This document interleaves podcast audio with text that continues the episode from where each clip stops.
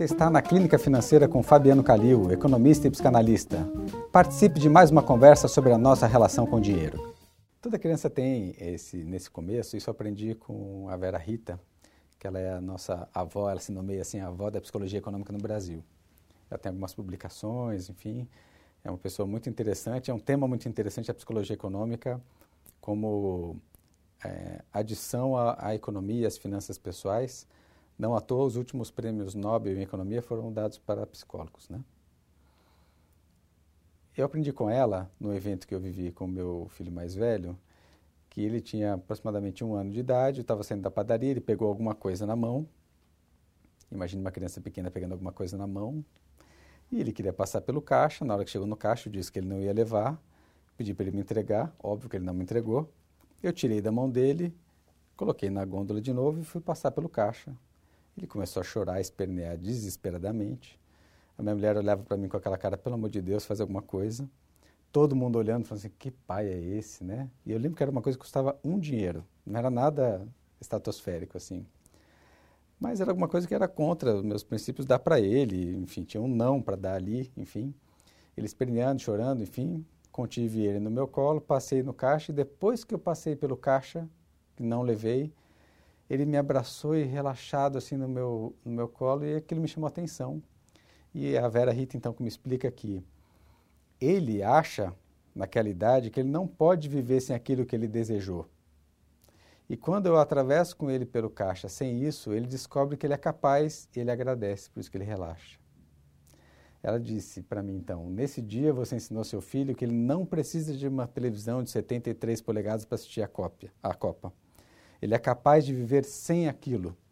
E esse é um exercício de todo dia nos pais, dando o limite, que é o grande papel dos pais com os filhos nesse sentido.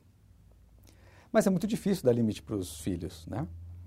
Então, aqui eu vou comparar duas gerações que são muito diferentes, é, duas é, classes econômicas que tratam desse mesmo limite de modos diferentes. Um com mais culpa, outro com menos culpa. Se você olhar tipicamente e estereotipadamente a classe D, vocês já vão ter lembrado daquelas cenas, que são cenas muito usuais no nosso dia a dia, de que o filho começa a falar de alguma coisa, a mãe já dá um tapa assim e fala: Para com isso, menino. Então, não permite nem que sonhe. A mãe, naquele ato, ela está frustrando o sonho do menino na partida, porque ela sabe que aquilo não é possível de realizar. E não é que ela não queira que o filho sonhe, mas ela está dizendo não, porque sabe que ela está dizendo não antes de começar. Nas classes B e B aspirante a A, onde a gente tem mais adultos do que crianças, gosto de brincar assim, a gente tem dois, três adultos, né, o casal, mais alguém ali, com uma, no máximo duas crianças pequenas, a questão econômica, ela parece um pouco mais generosa, apesar de não ser, a gente já falou isso aqui, da diferença da, da renda disponível da classe B e C, que a classe C tem até mais renda disponível do que a B. Mas a B tem essa sensação de que tem dinheiro e, já que ela tem, por que, que ela diria não para um filho? E como ela, os dois saem para trabalhar e não se realizam, acabam despejando isso em nome dos filhos, dando, dando poucos limites. E o que o filho pede, como eles têm culpa, é, essa mulher que recentemente saiu para trabalhar, quando ela volta, ela volta querendo compensar também dando, não dando limite. Esse pai que ficou fora na rua trabalhando, ele volta com a sensação de que ele está devendo, porque ele acha que ele deveria participar mais da vida do filho e como eles têm, o que, que traz isso por consequência? Eles não dão limites para os filhos. E esses filhos vão crescendo sem limites. E sem limites e argumentadores daqui a pouco, como todos são. Todos são seres desejantes, em todas as classes sociais. Só que um dá o limite mais claramente.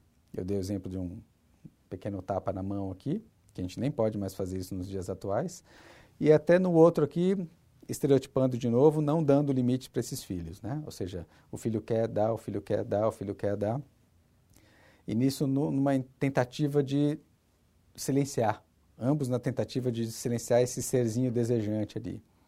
Mas a consequência de um filho que é limitado ao longo do tempo, que foi recebendo esse limite claramente dos pais ao longo do tempo, ele continua sendo um ser desejante. Mas ele vai correr atrás para fazer as coisas, porque ali não deu, eu vou tentar fazer por minha conta. E ele vai criando autonomia. Ao contrário, esse filho que não teve limite, ele tem muita dificuldade de ter autonomia. Porque ele, a fonte geradora dele são os pais, nunca foi ele. Ele nunca precisou se esforçar para fazer e ele tem muita dificuldade de se frustrar. Então, quando ele vai para uma relação, ele começa a ter as primeiras relações, enfim, seja elas quais forem, se o outro não faz o que ele quer, ele desiste. Ele para, ele não entende essa frustração. Aonde eu venho, as pessoas que me amam, meus pais, sempre dão tudo o que eu quero. Se eu quero sair para cá e você não quer, logo você não deve gostar de mim, eu não quero mais saber de você. E eu não estou falando de econômico ainda, estou né? falando do atender ao meu desejo. E se a gente tem essa relação, de novo, né, no estereótipo aqui, como é que a gente pode cuidar dos filhos, e a grande ajuda que a gente tem aqui, os adultos da classe BA, ou esses adultos que estão nessa situação reféns dos filhos, precisam se unir em nome de dar limite para essas crianças. Ou seja, se um adulto disser não, em vez do outro dizer, ah, coitado, deixa disso, o que custa? Se sua mãe disse não, é não. Se seu pai falou que não, é não por mais que eu possa dar e por mais que eu gostaria de dar. Eu tenho que lembrar que se aquele pai está exercendo um papel do limite, eu devo simplesmente apoiá-lo, né? Então, acho que a grande ajuda que a gente pode e, dar para as crianças nos dias atuais, que eu acho que a classe D já dá isso com mais explicitude, é, é ajudar a classe C, B e A a darem limite para os filhos no sentido de ajudá-los a serem seres autônomos e seres que vão querer correr atrás. Dizer, bom, eu conquistei isso. Agora, se você quer, é por sua conta, né? Deixar esses jovens irem para o mundo é o grande exercício que a gente pode dar. E é difícil. Um pai que tem uma empresa ou que tem condições de dar um estágio para o filho, enfim, não gosta de ver o filho buscando um estágio sozinho, tendo frustração, é uma entrevista, é outra, enfim, ver o filho enfim, meio perdido. Como todo jovem fica perdido na época de escolher sua carreira, de começar a vida profissional. Mas eles querem abreviar esse sofrimento por quê? Porque como eles ficaram muito junto dos filhos, eles sofrem junto com os filhos. Eles não conseguem ainda enxergar, estão com essa dificuldade de se distanciar e dizer que esse caminho é dele. A minha parte como pai eu já fiz, agora é com ele. Eu dou apoio de um outro lugar, não tentando suprir aquilo que ele está sofrendo, não tentando diminuir as angústias do filho. É diferente de ser o pai conselheiro, né? Mas eu tenho que deixar que ele seja e toque a vida por conta própria. Acho que essa é a maior ajuda que os pais podem dar. Claro, crianças pequenas apoiando e dando limite, com amor, limite com amor sempre, né? Mas na fase mais adulta, deixar que eles sejam adultos autônomos. Cortar um pouquinho as mesadas, tirar um pouquinho as benesses, enfim, trocar o carro o tempo todo, ajudar o filho o tempo todo, enfim. Isso parece uma ajuda, mas não é. Deixar com que eles toquem a vida é a grande ajuda de autonomia que a gente pode dar Deixa para ajudar quando eles estiverem lá seus 30 e poucos anos, que daí já não vai mais atrapalhar tanto. Esta foi mais uma Clínica Financeira com Fabiano Calil. Obrigado por nos escutar. E lembre, seus comentários e histórias são muito bem-vindos para nós.